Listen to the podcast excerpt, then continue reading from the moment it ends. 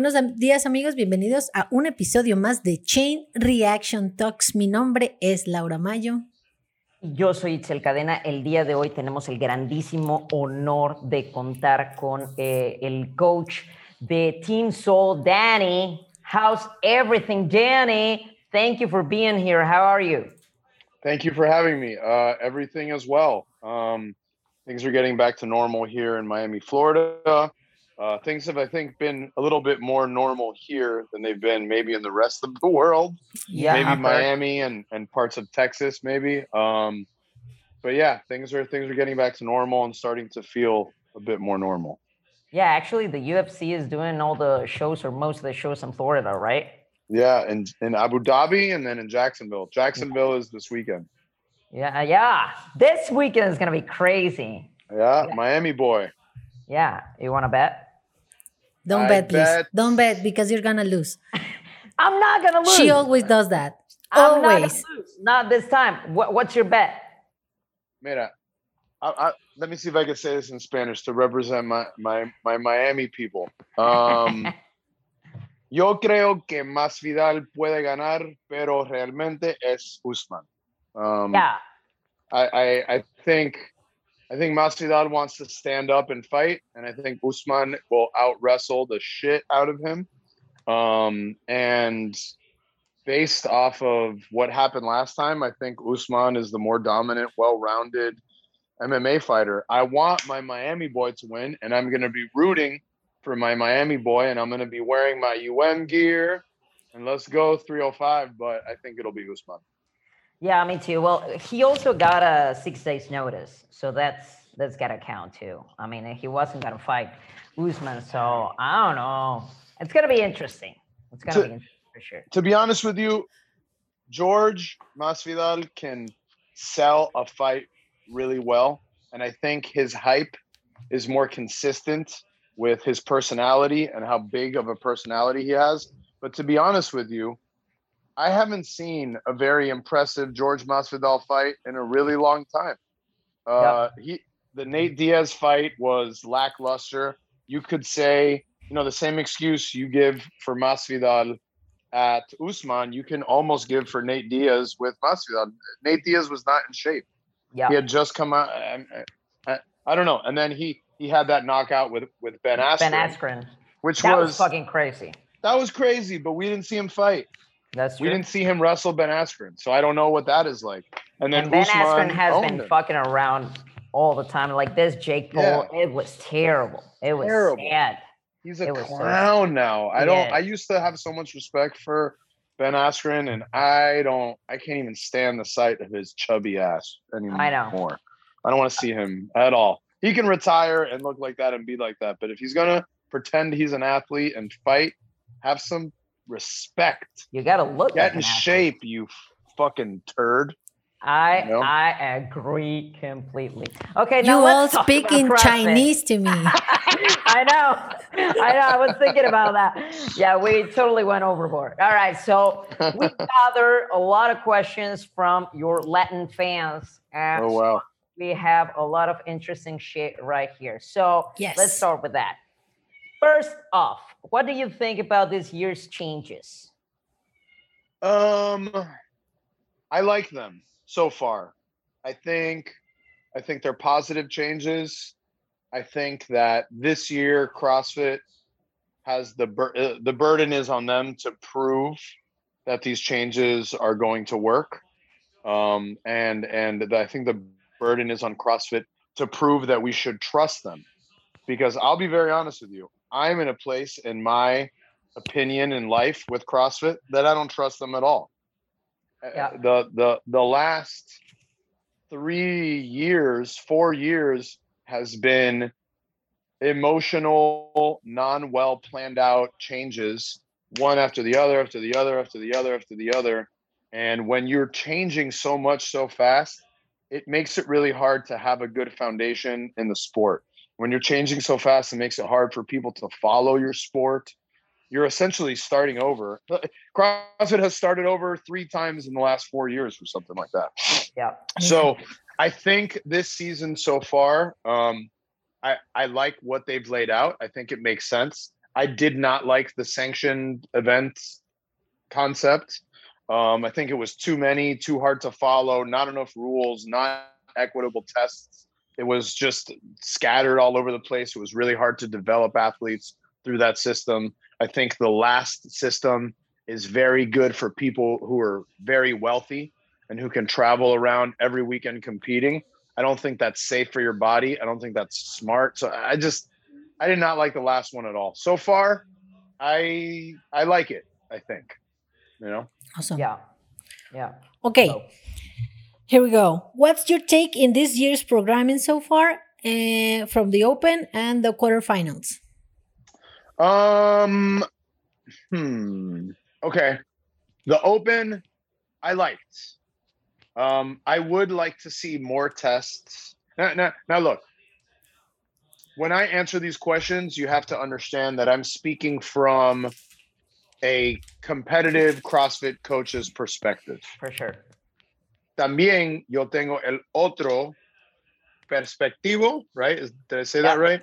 Of, of a, Perspectiva. a- perspectiva of a gym owner. Of So hay los dos. Y- Yep. Y, y, y, y hay dos opiniones. ¿Me entiende? Sí. So fr- from the CrossFit coaching perspective, I would like to see more scores in the open. I think that that is important to have a good, well-rounded test. Um, f- from a co- competition standpoint, I don't really know how much fitness was really tested during the open. Um, you know what I mean? Uh, I, you know, I definitely have opinions on some of those workouts as well. Like the first workout, I know a lot of people didn't like the wall climbs. I don't care. I think it's fine. It's whatever. What I didn't like about that first workout is how easy it was to hack. Like, I don't like workouts that if we sit and do enough times and figure out how to cheat them or hack them or shorten the standard, how we can Yep. rise up the fucking leaderboard like crazy. I Yep. don't like that. I like testing fitness.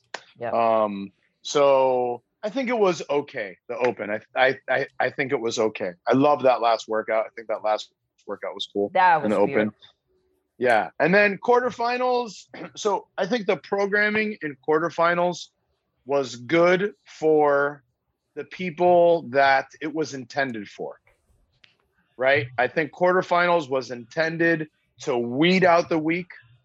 I think it was excuse me. I think it was intended for the absolute elite elite elite. There are good tests for the elite. However, I don't think that they put enough thought into taking 10 uh, into what the 10% really means 10% in Nor- in north america or whatever they call the region or the continent now um, for men was like in the 7000s or 6000s Yeah. and the programming that they laid out for the top 7000 men and women in north america was way too fucking hard Yep. and I think it sucked that they made people pay first. I think it sucked how they made people follow that schedule.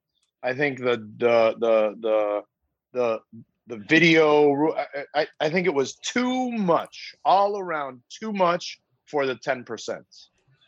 I think that they casted a very wide inclusive net with 10%, but then they gave very very very specific and elite programming that wasn't even friendly for some people to do in certain affiliates, which Yeah. by the way is fine. Right? That is totally That- okay. that's the point if they're of gonna CrossFit. do that, I'm sorry. No, that's the point of CrossFit. You all guys are crazy. well, here, here here's the thing. If they're gonna if they're gonna say this is for the 10%, I would like for it to be for the 10%.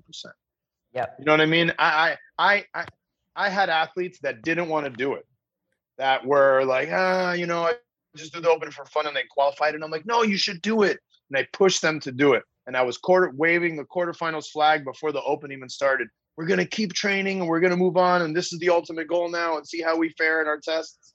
And half of these fucking kids couldn't even do half of the GHD sit-ups. You know what I mean? They did a snatch workout, and some people couldn't even pull it off the floor once. Now, look, that's okay.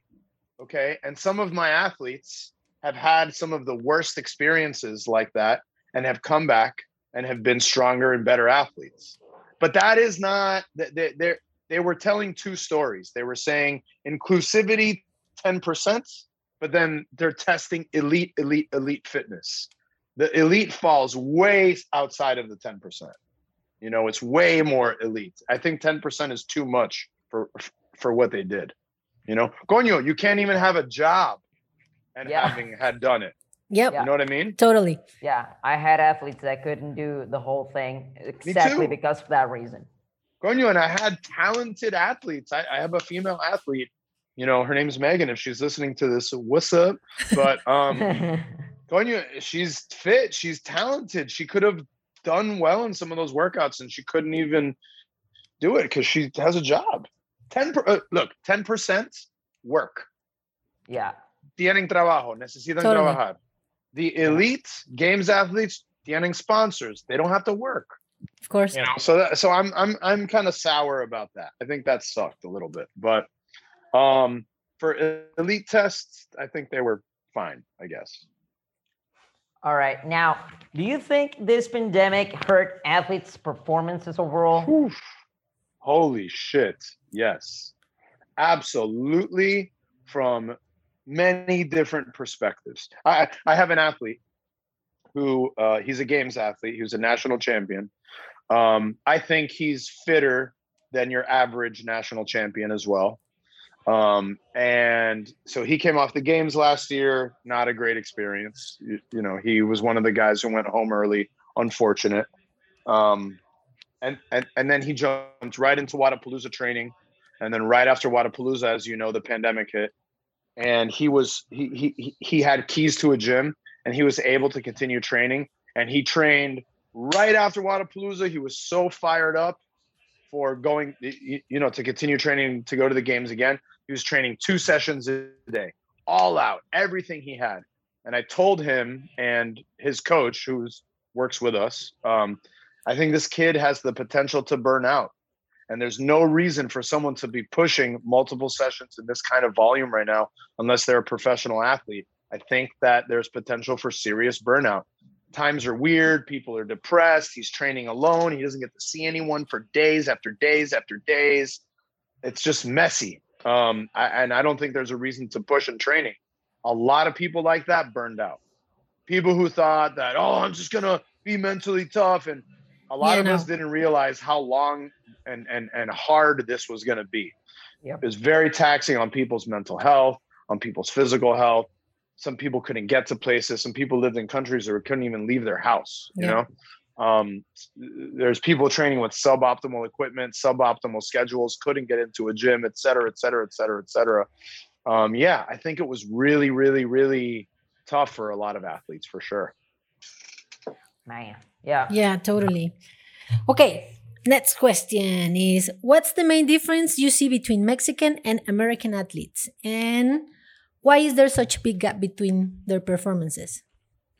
Well, because I mean, we I know it's your we like uh I, I don't know I'm I'm like new to this but last year we were on uh Latin America another region another region and now we are in the like the top region now. So we're competing yeah. with the best.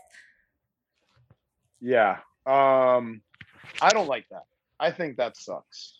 I and and it's not just because of Negra and Brenda and our at you know our itself like our, our our athletes in Mexico. That's not why I have that opinion.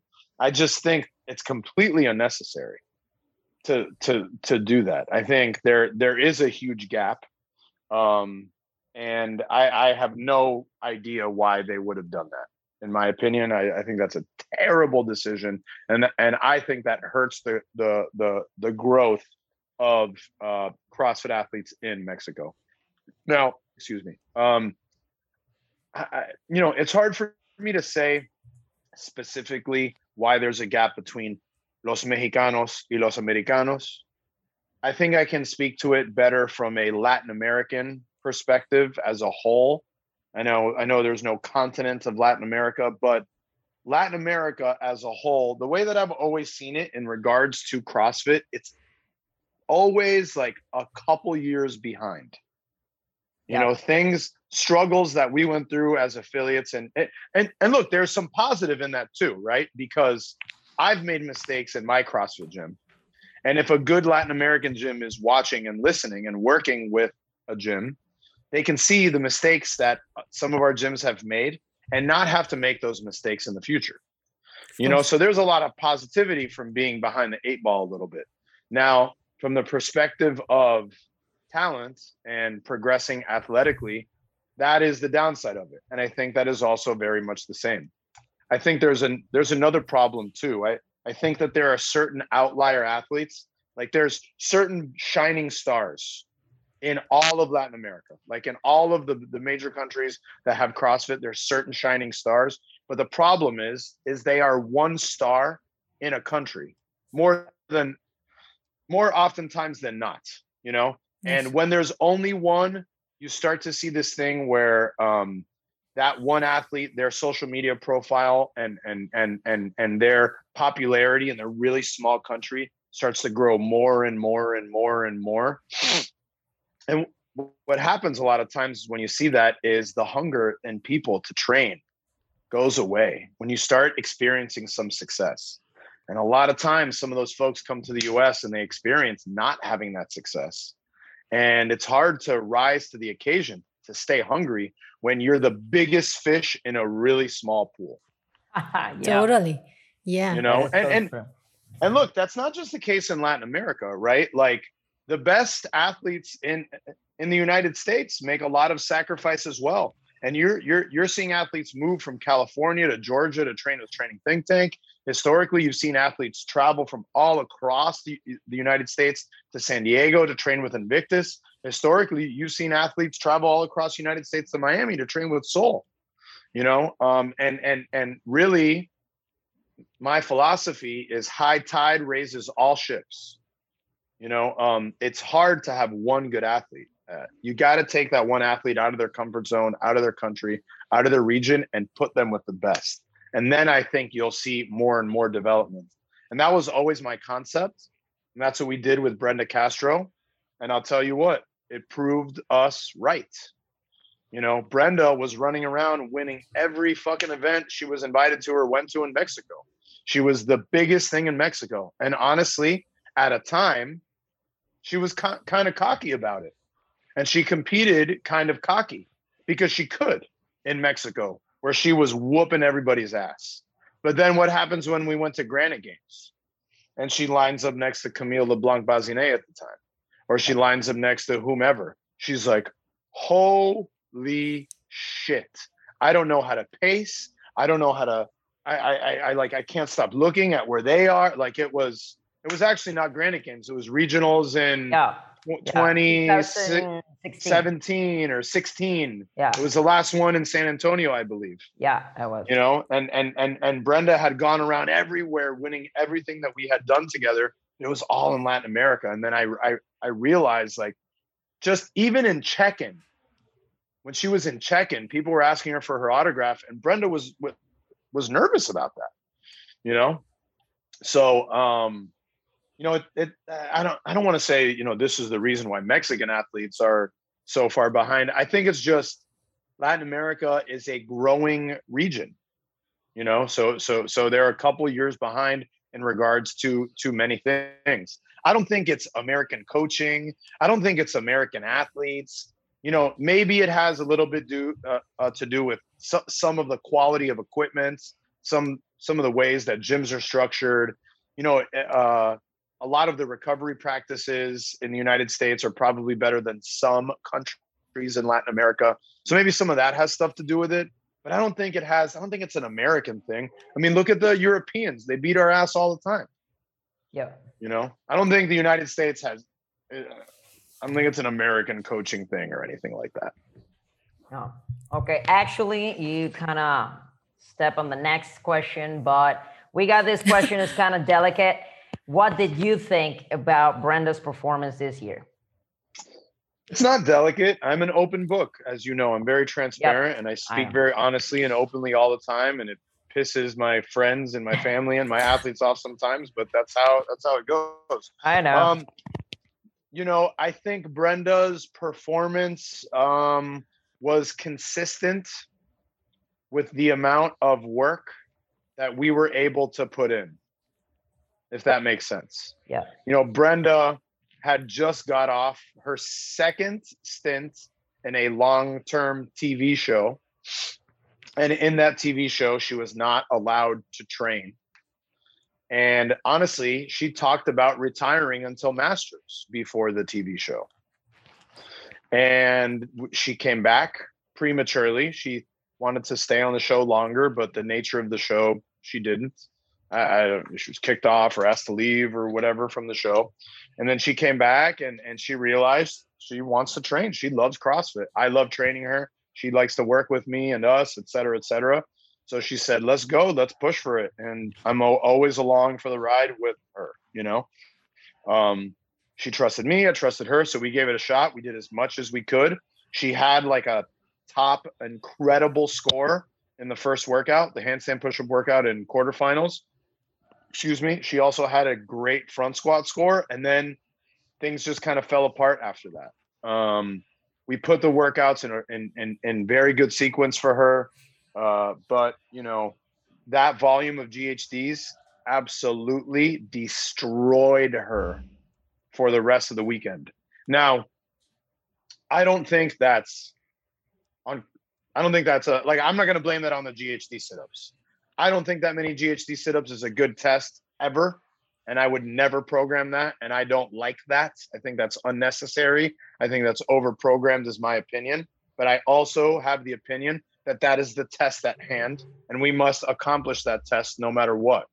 We are we are playing the game of CrossFit, and we, we are playing the game of Dave Castro's programming, and there's no use in complaining about that because that is the game where we're we're we're subjecting ourselves to when we sign up at games.crossfit.com. Yes. You know what I mean? Yeah. So I I can't come out and blame it on that. What I would just blame it on and what I would chalk it up to, we didn't have a chance to touch enough volume. You know, we didn't have a chance to touch enough enough pieces. We didn't build GHD volume. If you look at some of how our, our other athletes were prepared for that workout, and it was absolutely fine because they were training all year long. And GHD sit-ups are a staple in our programming, not necessarily uh, in in metcons, but we we do them daily in some capacity almost. You know, um, so uh, yeah, that's that's what I think about her her performance. It was very consistent with that. Quarterfinals was uh, for people who who train with intensity and who train with volume. You know, there was there was a lot of contractions, a lot of repetitions to be done over the course of that weekend. And if and if you're doing one workout a day, two workouts a, a day for a few weeks leading up to competition, you're not going to be well prepared for that level of intensity. Yeah, that's right. Okay, let's see. What's your pick for this year's games podium, male and female? Oh my god. Um, man, I don't know. I don't know. I don't know. I don't know. Look, I'll give you my my first place for each. I think it will be Tia again. Of course. Um, and I think I have to say Noah. You think? Y- Yeah. I think it's his time, bro. But but why? Maybe. Yo, but why? I don't know. He's got he Last has year- disappointed me a little bit. Last year, especially, right? But I don't know if it's a mental thing or something. Well, maybe he's gonna feel a little better now that he's like Mat Fraser. That shadow of Mat Fraser is not gonna be there. His nemesis. Yeah, I know. Look, it, it it's interesting, you know, you guys say that like he's been a disappointment because really he's like the one of the most consistent games athletes in the history of the CrossFit games. You know, I think I think when it comes to CrossFit, like you know, Itzel obviously understands the the complexities of CrossFit, but I think sometimes when when it when it's time for us to put on our like fan hat, Yeah. we kind of like lose the relationship with some of those things and like take a moment and think about how incredible and dominant Noah Ohlsen has really been. And that he's worn the the leader jersey more than anyone else in the history of the CrossFit games except for Mat and Tia.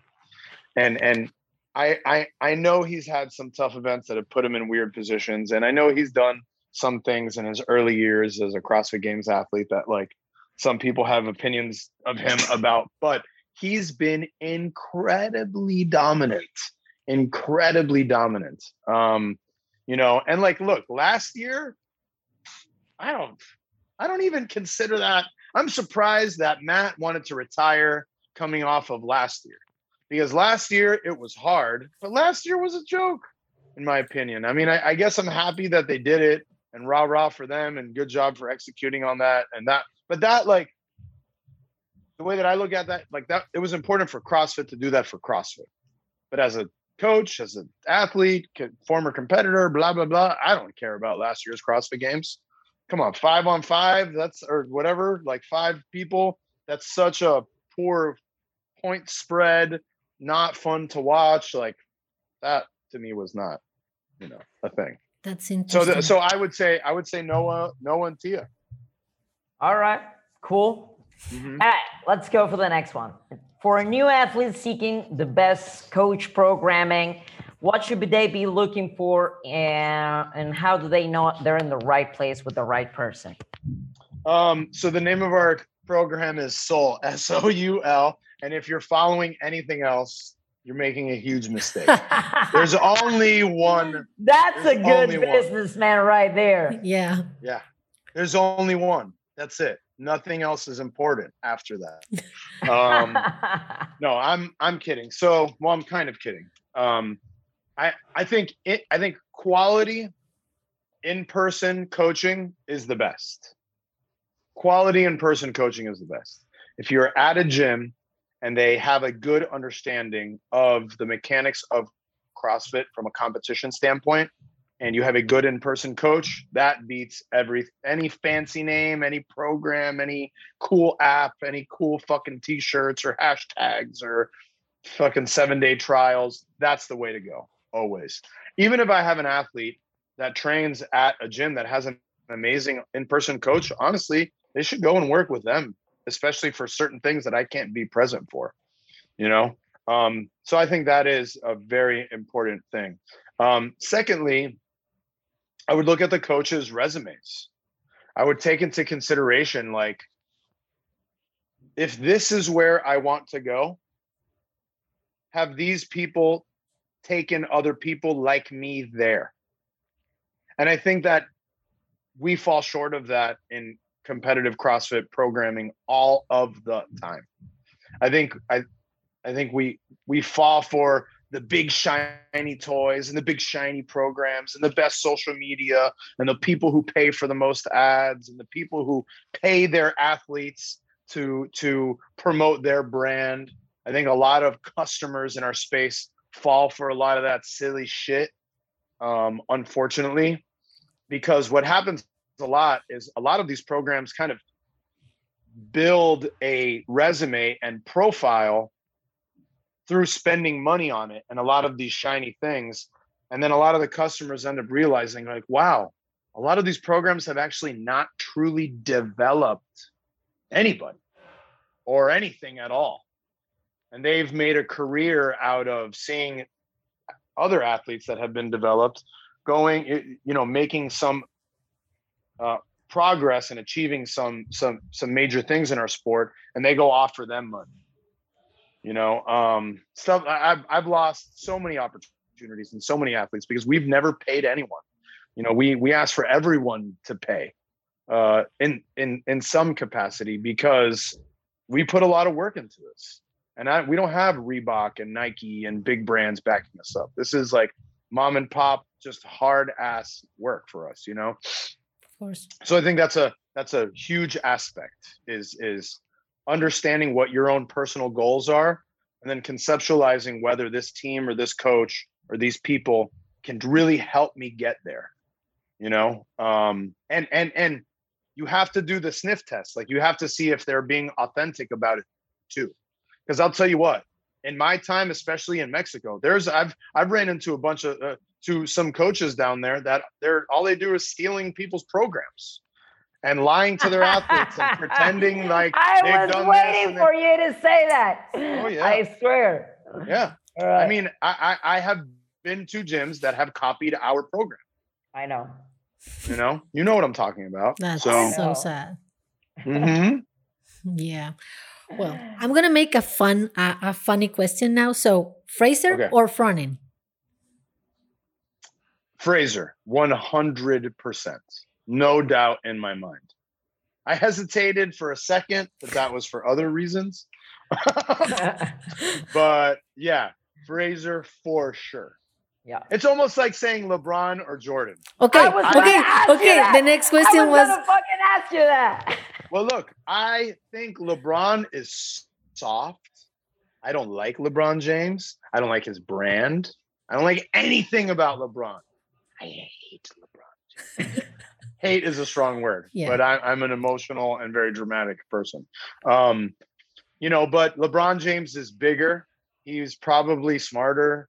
He's more athletic. He's he's stronger. He's a better, well, more well-rounded athlete. He's fitter.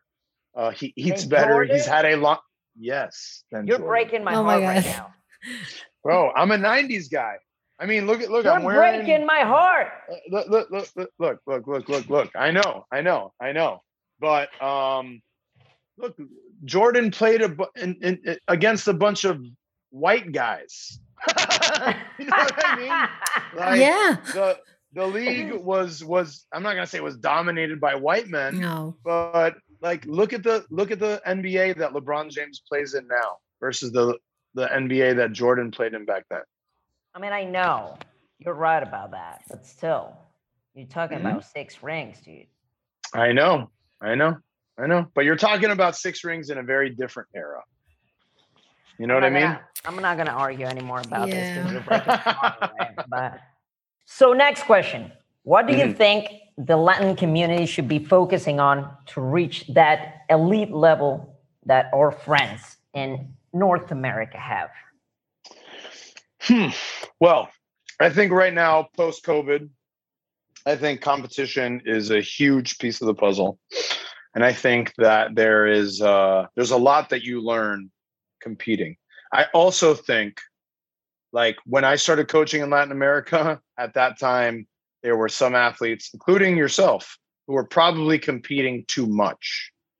Right. So I think there needs to Yeah. be a delicate balance with having good, healthy competition experience. What I'm starting to see now from Latin American athletes that are coming to me is they are lacking a lot of that experience.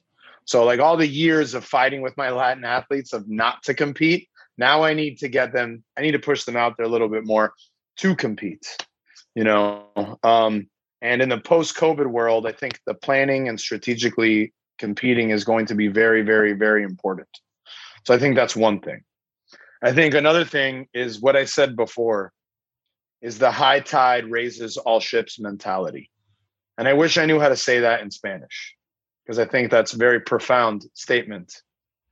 Um, are you trying to figure it out? Yeah, I am. Cuando, cuando todos ganamos, todos ganen. I, I don't like, you know what I mean? No, Like, yeah, like- yeah, yeah. No, I know what you mean, but I think I actually think there's a saying in Spanish that talks about that. I'm gonna look for it. Ah, just forget it. I'm gonna look, look it up. for it because I think it's very profound. High tide raises all ships.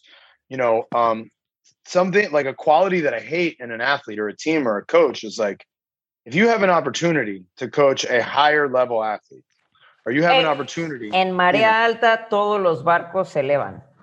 there you go. There you go. All There right. you go. Cool. If if you have an opportunity to bring someone new into your gym that can beat some people, that's a positive thing. You know, and and a lot of times some athletes are scared of that. Yep. you know and a lot of athletes want to be the fittest person in their gym they want to be the fittest person in their program they want to be the fittest athlete that their coach coaches but that to me is a losing mentality you want people to beat you you never want to be the smartest person in the room you never want to be the fittest person in the room absolutely not if you're in the process of development and learning getting beat and learning from those lessons are really important you know so whatever that means for a Latin athlete is whatever that means. Maybe that means they have to come to the United States. It could be.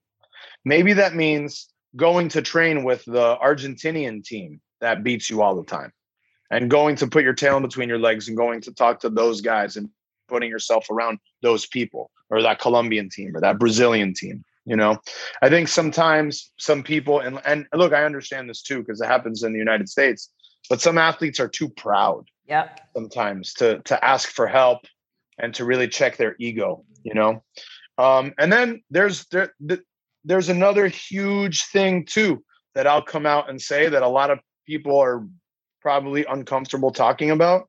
But there's a lot of fucking cheating in Latin America. Yep. That's there's a lot of cheating in Latin America, man. They're like from from from you know uh abusing substances that are banned. I know that happens in the United States too, and I know that's a very realistic part of sport. But if you're juicing all year long and you're posting monster lifts all over Instagram, and then you show up to regionals and you're doing well day one at regionals, and then you fake an injury or you don't show up day two or day three because you're scared you're going to get drug tested, that sucks. That's not good for your country. That's not good for your development. You know, and and, and then there's you know the classic story of some of these athletes putting up incredible open scores, putting up incredible videos in Instagram, and then in person they don't know how to perform. You know what I mean? We we we know what that is. Uh, you know, CrossFit can't come out and say it, but we can. We know what yeah. that really yeah. means. And I've been there and I've seen it and I've had the athletes. I've coached people personally who have done those things, yeah. who have sent me scores. And I know they're not real. Yeah. You know? So it's annoying. Yeah. It's annoying. It's annoying. CrossFit is is is is a very weird sport where like it's like Mat Fraser and Tia those are the like those are very real to you. You do the same exercises that they do. You train really the same way that they train. You've been in gyms where they are. They're normal people. Shit we could like you could even beat them in a random test. You're you're not going to beat them in the big picture but like you know a julian uh, uh, here's a story for you um and my memory sucks but I think it was what was the last open? It was 2019 before this yeah. one, right? Um, there was that workout, the dumbbell hang clean to overhead, I think, with uh, toes to bar and double unders. It was like a really long oh, yeah. Okay. Yeah. Okay. Uh, Pat Vellner did it at Seoul. All right. With Mat Fraser at Seoul uh, and Julian Serna. Yeah. And I think Julian kept up with them for 18 out of 20 minutes or something, right? And my memory's a little fuzzy, so I'm not being like, please don't totally quote me on this. But um, after the workout, they were like, "Who was that guy?" Like they didn't even know who he was, and they didn't know his competition history. They don't know Julian's won Wodapalooza and he won OC Throwdown, and he's been on the brink of major things his whole entire athletic career before those guys even did CrossFit. You know, um, but they're they're they're beatable like you can beat them in certain workouts. You're not going to beat them over the course of an entire competition and several comprehensive fitness tests, but it's possible to beat them. It's possible to touch them. It's possible to train like them. Like, you know, I've outsnatched half of the men's elite division in CrossFit. You know, I'm better than them at certain things. Um, so I think sometimes that plays a weird, uh, it like rents a weird space in our head where we think because it's tangible and they're there that I can be like them, that I'm that much closer to them. In reality, you're not. You're really far away from it. And it's this weird thing because, like, you show up to your 4 p.m. CrossFit class and you're doing CrossFit. And then you turn on ESPN and you look at Mat Fraser also doing CrossFit. Right. But when we sit and we watch the NBA and we watch LeBron James, who I think is a bum, flies through the air, flies through the air. We understand we can't do that. I can go play basketball, but I can't play the NBA. I'm not good enough to be in the NBA, but I can go play ball all day long. CrossFit's weird where they're like, we understand the differences, but at the same time, they're kind of the same thing. You know what I mean? So I think like people feel like those goals are very, very, very accomplishable, you know? Yeah, I know. Like uh, when you get a new athlete, most of the times when you ask them, their goal is, I want to be at the CrossFit Games. Yeah. And it's so hard to tell, you know, it's not gonna happen. not it's not that easy, you know. Yeah. Yeah, to have To be- that conversation and because they think you're being an ass about it. You're like, you know, breaking a dream or something. And I remember this because I actually had this conversation with you. I Mhm. remember when I had this conversation with you for Wodapalooza, where I wanted to go NRX, and you said you're going intermediate, and I said you're busting my balls. I want to be, I want to be your ex. I can't do it. And I had to have that conversation. I think that makes you a great coach I because Appreciate that. that is that is true. I remember that conversation very well, and I actually thank you for it because that's why I got a second place at the Wodapalooza, and that's why I actually enjoyed the competition. And after I saw what I had to do at that moment a- in RX, I realized I wasn't at that level. But it is it is true that even for a coach, you have to you have to be that that motherfucker sometimes. You know. Yeah. I mean, look, our jobs as coaches is leading people to reach their realistic goals. And if you are not helping lead your client or athlete, whoever it is, um, in a direction that's consistent with their realistic goals, and you're not having conversations with them about it, you're doing you yourself a disservice, but you're also doing them a disservice. And a lot of times there's freedom understanding where we are and what is possible and kind of resetting our sights so we can set accomplishable realistic tangible goals. You know i mean it's uh when you came to us how old were you? You were 31 Uh, 32 Yeah, now about 31. Yeah. shoulders blown out you know competed at mma for a long time Yeah. then started to compete in CrossFit and had a lot of success very, very, very early on, but still, due to the shoulder, had a ton of things that you could not address that held you back a lot. Yeah. So the conversation needs to be had. Like, you want to go to the CrossFit games.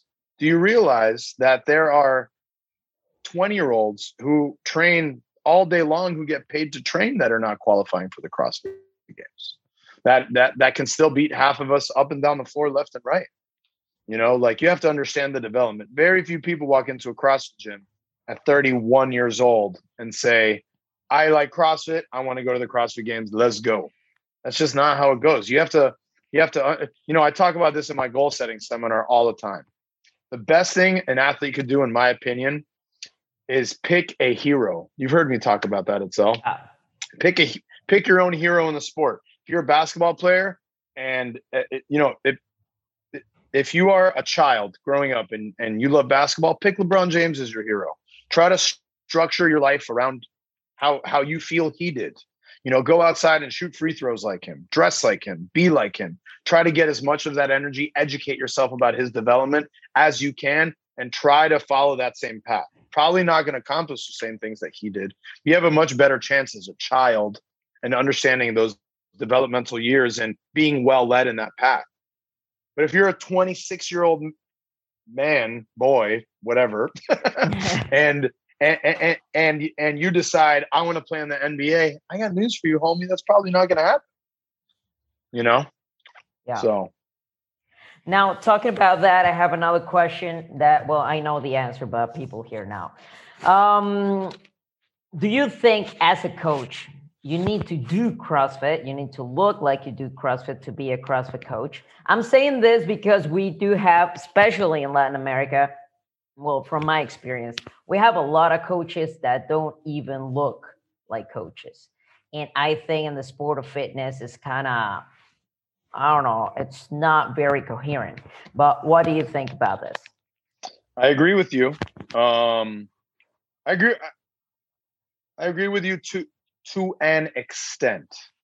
Um, do I think great athletes make great coaches? No, absolutely not. for sure. Yeah. No, no, no, no, Yeah, no. yeah, I do yeah. not. And even from like the most dominant CrossFit Games athlete in the history of our sport, Mat Fraser, just starting a new program, I think that's kind of whack. And I don't say that from the perspective, just from the perspective of a competitor of his now. That does have something to do with my opinion. And I, mean, I can't lie about that. You know, we're, we're competitors. I think we're the best. I think we're better than him. I know we're better than him, you know, but really, like, someone like that, I would love to have seen him take a couple years or coach a couple people or take some like develop some people, develop some systems, develop some programs instead of just jumping right into it. I don't, you know, the, for me, the that that's a cash grab and it's pretty obvious and good for him and people will go for it. And I know I sound like a hater. you know, um, and that's fine. Um, now, in regards to exactly what you asked, like, do they have to look like a CrossFit coach? I mean, yes, kind of. Like, have some respect for the sport. Have some respect for yourself.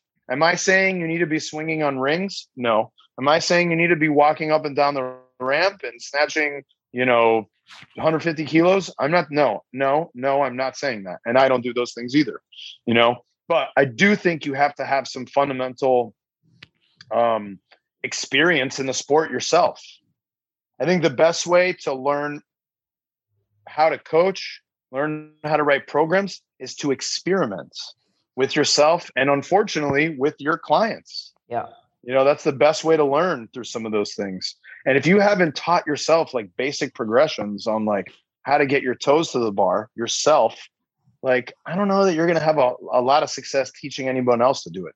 Not saying you need to be a super athlete. I'm not even saying you need to be a good athlete, but you do have to have experience doing that. And you do have to have experience leading people through some of that. You have to have some, you know, if you don't know what it's like to battle through not having certain skills and trying and reinventing and seeking out other coaching, like and and and being hurt through that, you're not going to know what it's like to see your athletes struggle through that.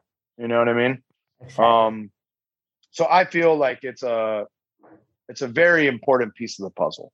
Being athletic, having some athletic background, being involved in athletics and somehow. Like me, I don't do any CrossFit anymore at all. Zero. I cannot. My body right now at this time is not tolerating it well. But I run. I run. I run long distances. Um, I do jujitsu. I power lift. I do a lot of assistance work. I do a ton of aerobic work. I push and I pull sleds. I do some like strongman type assistance exercise. I stay fit. I'm in really good shape right now.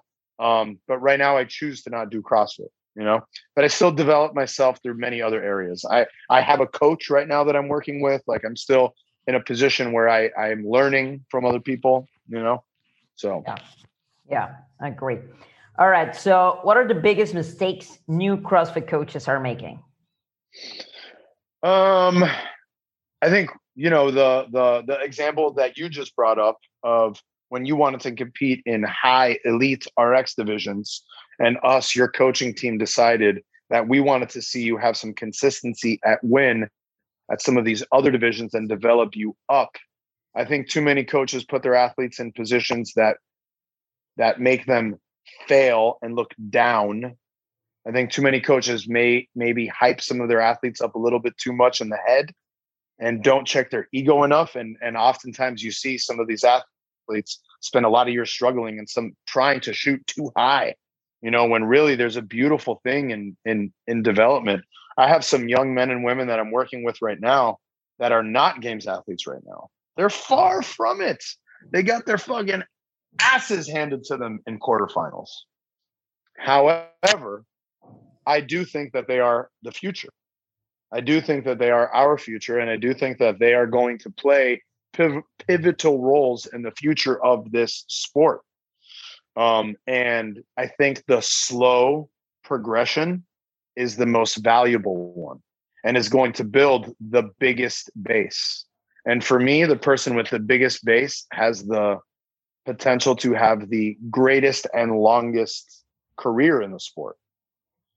So, um, I think that's a huge mistake a lot of coaches make. I think another mistake a lot of coaches make is they are comparing their athletes to some of the best people in the sport. And they're comparing their own coaching to some of the training that the athletes, the, the, the best people in their sport. And honestly, I think the problem with a lot of developing coaches is the same with a lot of developing athletes is their ego is too big. Like if you're a coach that has not been through other people's training systems and you have not had a mentor and you have not been through some of these things like we just addressed in your last question, I think that puts you in a very compromised and and vulnerable position as a coach. I think as a coach sometimes it's important to understand when you don't have the answer. You know, um, and and you got to seek for help. And I think that that's the beautiful, beautiful, most beautiful thing about our program. You know, um, like in when when when you were with us at Cell, and you would come up to me with a question, you might ask me a question that is better suited for Sean Velez to answer. And I'll tell you, I don't fucking know the answer to that. Let's ask Sean. You might ask me a question about a weight cut that I don't know how to answer. And I've got to ask Lewis. And I have to have Lewis to come over here to have this conversation with us. Maybe you have a question about setting up a workout logistically. Do you think it's going to be faster if I transition from this side of the rower to that side of the wall ball? And I say, Coño, let's ask Anthony. Let's get Anthony in here and to talk about logistics and a better strategy in this workout.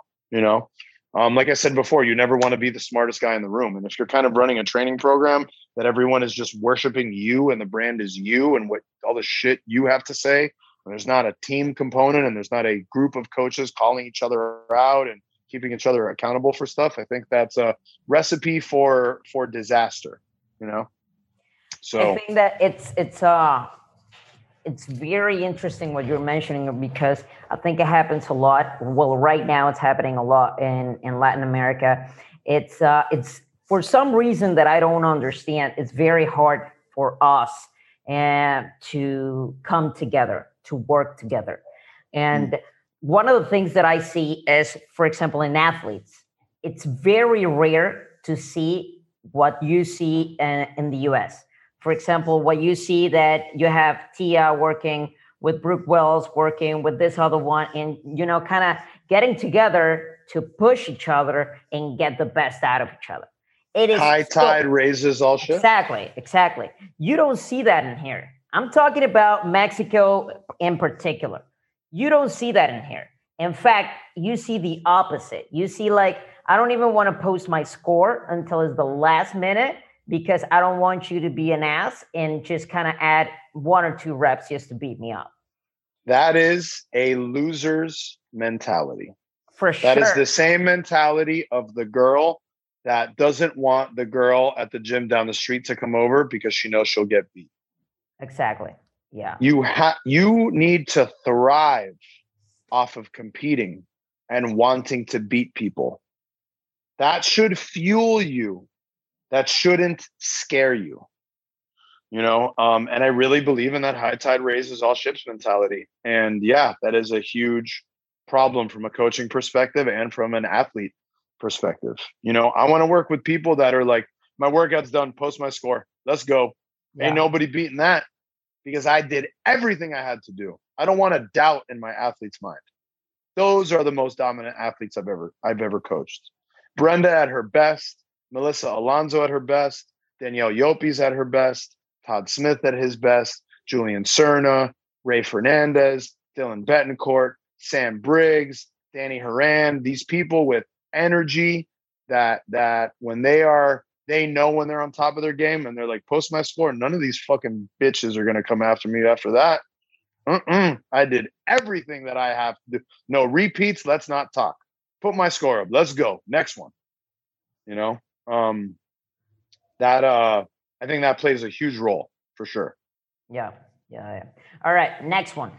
Why do you think Fraser was so dominant? Do you think it was raw talent, his program, truly harder work than somebody else? What do you think was the element that made him so dominant? Um, shit, man, that's a very good question. It's not beta alanine like everyone wants to say now and, after and his Joe Rogan interview. Yeah. Um. Okay. So look, I'll tell you this. I'll tell you this. From a movement perspective, understanding his own kinesthetic fitness and just having an awareness of his own body. Um, well, having the genetics of having parents who were Olympians helps for sure. For sure, for sure. right? I think genetics play a huge role in our development, in our own fitness, and our capacity to be athletic. Can you be athletic and not have genetic markers leading that that lead in that direction or that point in that direction? Yes, but it's so much easier when you're a genetic freak. You know, not saying he's a genetic freak, but when you have parents that are Olympians and understand that mindset helps tremendously. I don't know a lot about how he, you know, I I know him I've talked to him. Uh, we've eaten many meals together. He's trained at my gym. Uh, you know, we've shared moments together. I don't know a lot about like his formative, formative, like child years, how he was raised mentally, what the, their mindset was, what it was like in their household. But coming from a household that having two Olympians, you had to have some discipline drilled into you, you know. Um, and he's a very disciplined man, and and I think that that uh, is a major contributing factor is is having discipline.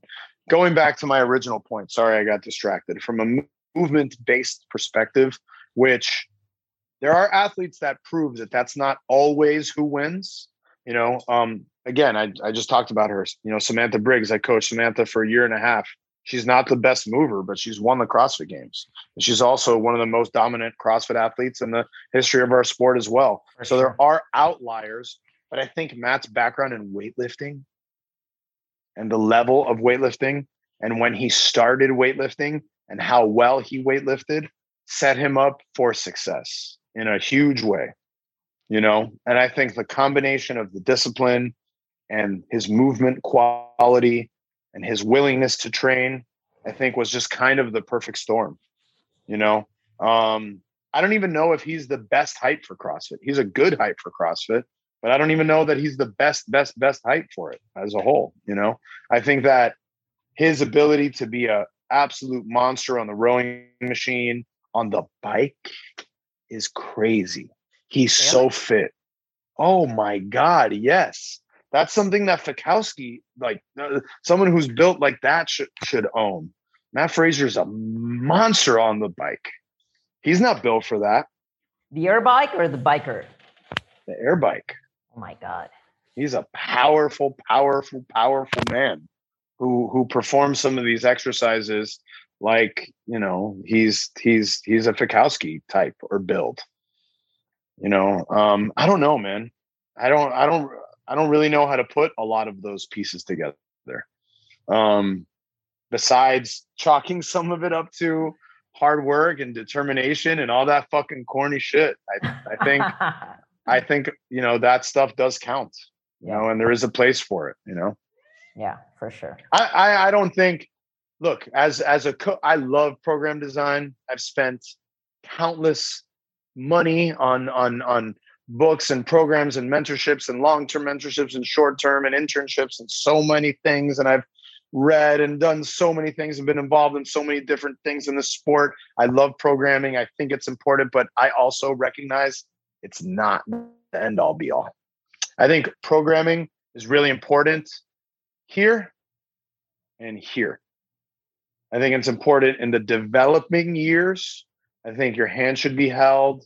I, oh, in in some instances, I don't I don't mean that in every sense, but I think the development of an athlete is important, and then I think programming becomes important when you talk about how to get someone from the top ten to the top five. I think exercise selection is, uh, you know, and and and and knowing how to prioritize certain pieces. I think understanding that not every athlete needs to do everything, and having like the confidence in your athlete, like, okay, we don't need to touch some of these things as often. The juice is not worth the squeeze. When we push the toes to bar for her, this happens. When we push the squats for him, this happens. Like he's already proficient in X, Y, Z as long as during our taper we expose them to some of these elements or in some skill pieces we, we expose them to some of these elements we have the confidence that they don't need to be touching everything every day uh, you know so that's why i think like at the top top top of the sport and in the developing of the sport i think it's very important but everything else in between i don't know how important that is to be honest you know yeah so sure.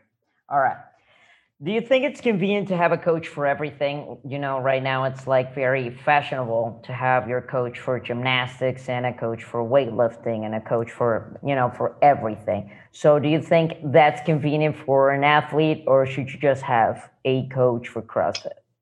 I think it depends. I think I think I, I've I've seen I've been involved with people's program designs as well, where there's too many fucking cooks in the kitchen. Some of those athletes I named before, um, at periods would have three, four, five people working on a design, and I think that is unnecessary.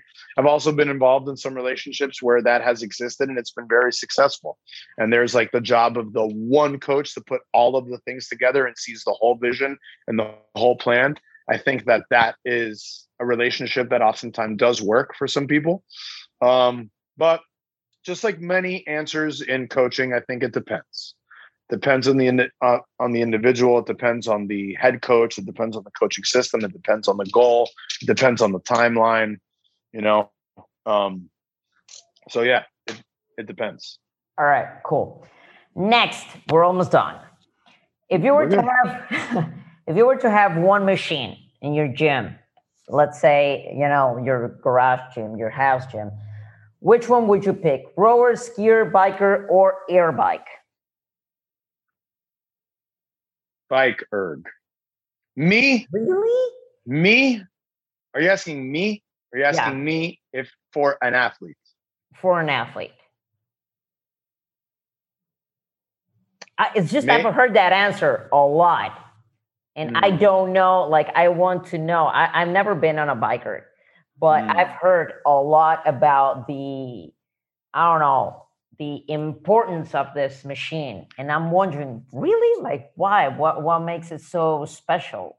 Well, so on on the bike erg, I think it's more versatile. You can do a lot more. I'm also a big fan of the bike erg because um, I think the the the demand on your on on your tissue on your muscle on your musculoskeletal system is is is much less. I can't sit on the rower for 30 minutes myself.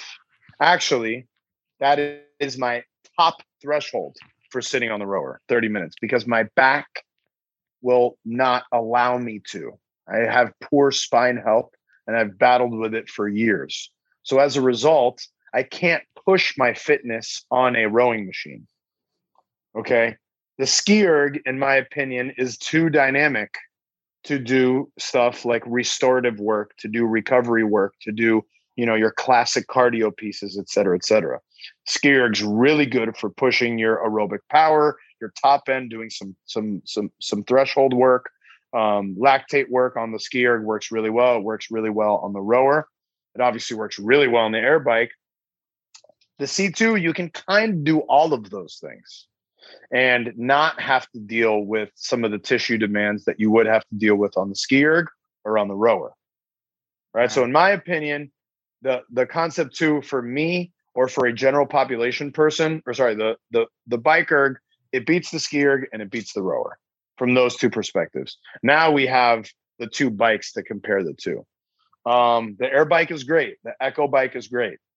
Um, but it is primarily used for higher end energy system development and a, a more aggressive response is what you're traditionally looking for out of a bike. You can do long slow pieces and they're absolutely miserable. But I think the Concept 2 bike is a little bit more friendly to a longer restorative, again, classic cardio piece or some aerobic development than the air bike.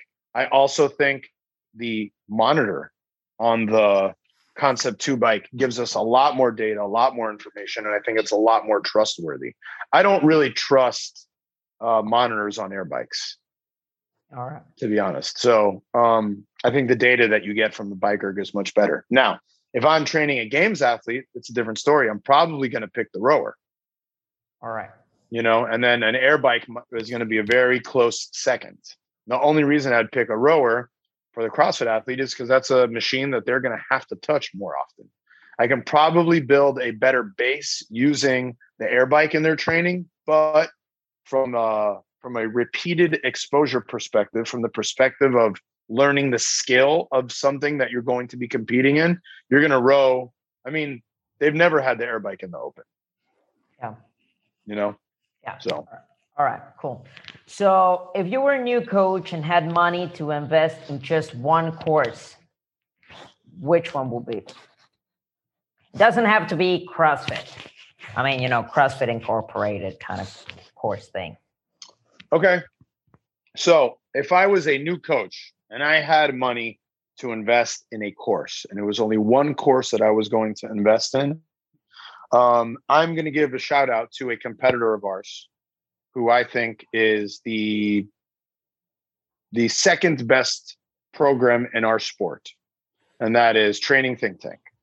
Training Think Tank has a phenomenal source of education. They're not like the other programs in our sport. It is a very uh, it, they're very authentic.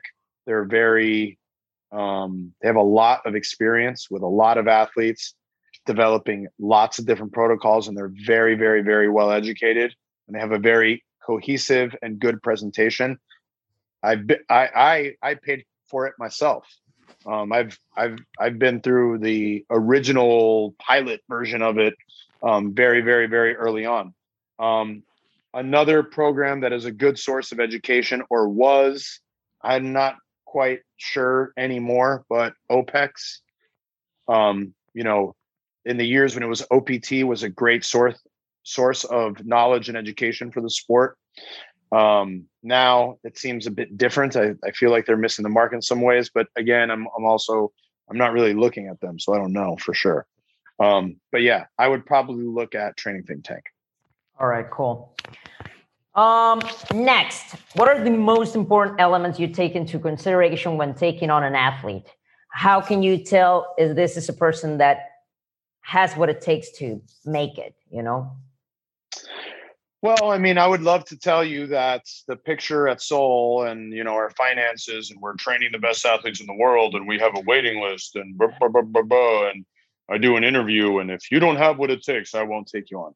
That's not true at all. like you, you know, I'm not rich. I'm not I'm not I'm not I'm not super wealthy. Uh I work fucking hard and I run a business and I treat it like a business and if if someone wants to train with me and and and and they can afford my rate, I will coach them. Um, now, I will not coach someone who is running around telling the world that they think or they want to be a CrossFit Games athlete. Doing that goals assessment is a huge piece to the puzzle. Huge piece of the puzzle. And having that level of transparency. Again, if I don't know where you want to go, I don't know how to lead you. Right. Look, during quarterfinals, we had an athlete that um, was having a tough, very tough start. And uh, this athlete on day three, oh, they showed up at the gym. I looked at this person. They looked at me. We are like, what do we do? like, what, what, eh, you know, and what I said to this person is, what do you want from me? Like, do you want me to just be your cheerleader right now? Or do you want me to like give you my real opinion on what is happening and what we need to do to make this better? Because you might not want to really maybe you don't want to hear what i have to say right now. And i have to understand that as a coach too and that's why i provided that that perspective because you know after having such a tough start and a tough weekend and dealing with a couple injuries maybe your athlete's just fucking over it and they don't want to hear it right now you got to understand when that's happening as well. You know you got to make sure you give the level of care to your athlete that is consistent with what they want and what they need and where they're at you know? Um so like i'll take anyone on that has goals. It doesn't matter who. Like i am uh, uh, look i'm right now on my other tab i have like all the personal program designs that i'm currently working on and right now i'm working on one two three four five six seven eight nine 10 11 12 13 14 different program designs and out of those 14 different program designs, two of them have the potential to go to the CrossFit Games this year. That's it. You know, I'm not coaching a huge roster of a bunch of badass CrossFit Games athletes. However, every single one of these athletes does have some kind of tangible goal in their life and in their fitness. They're not just like showing up doing whatever.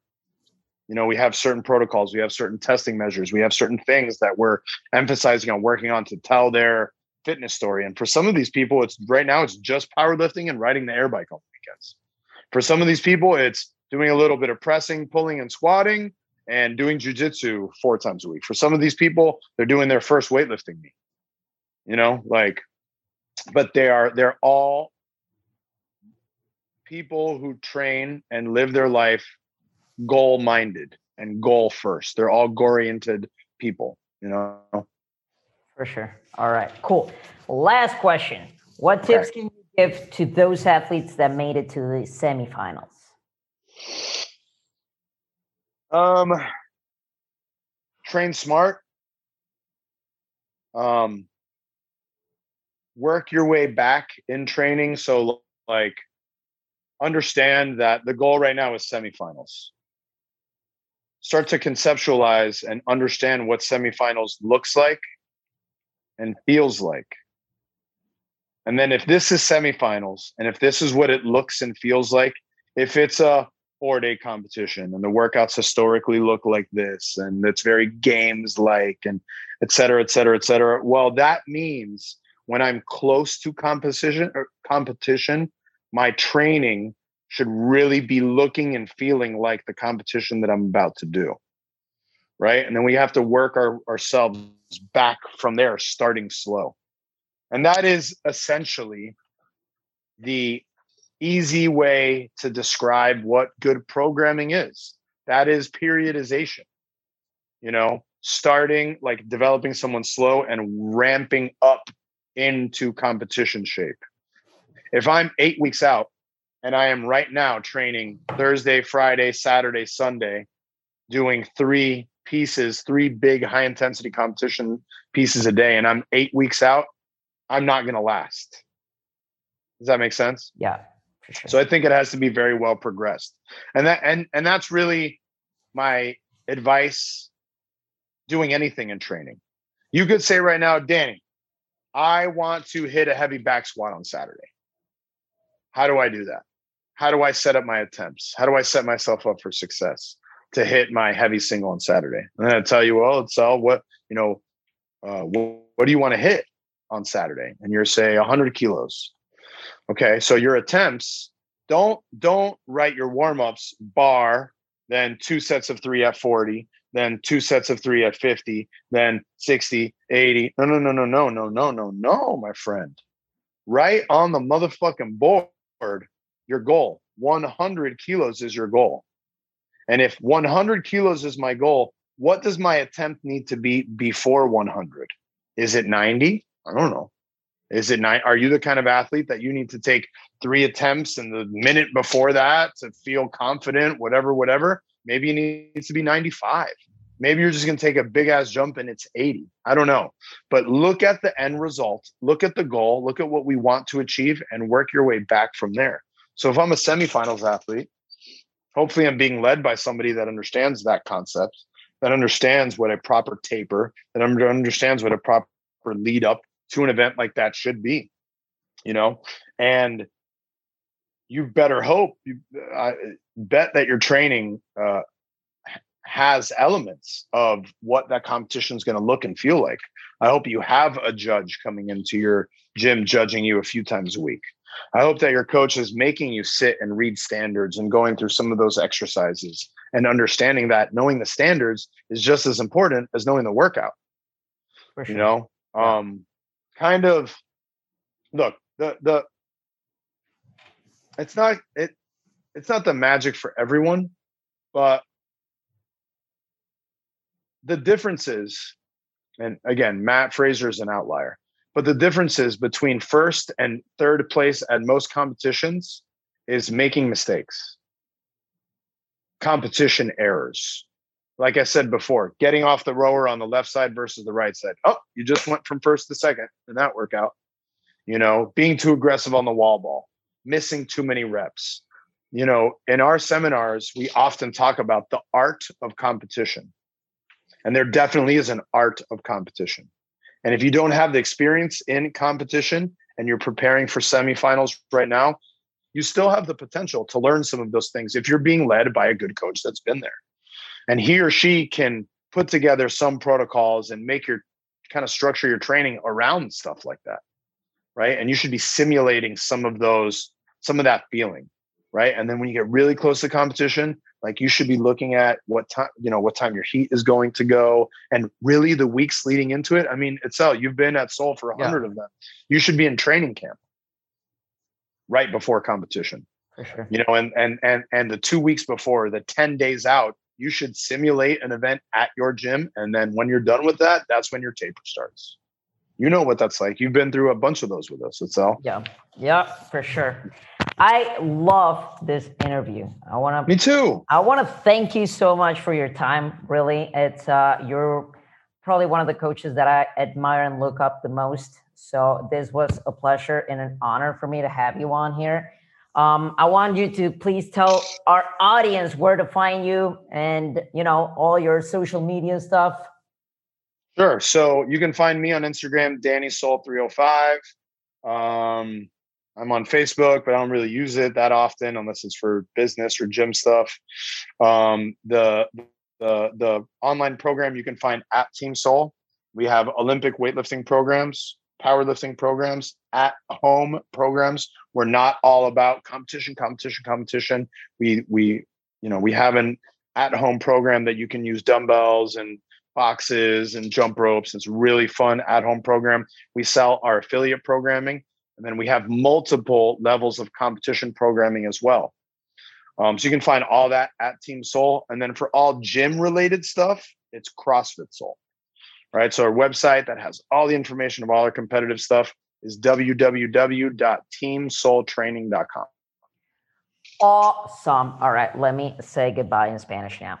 Gracias a todos los que nos estuvieron escuchando. Espero que hayan, eh, se hayan llenado de tanto conocimiento como yo, hablando aquí con un gran experto y gran este, maestro del tema desde hace muchísimos años.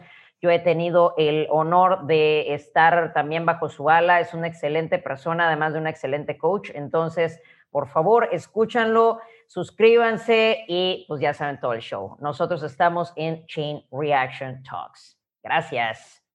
Thank you guys.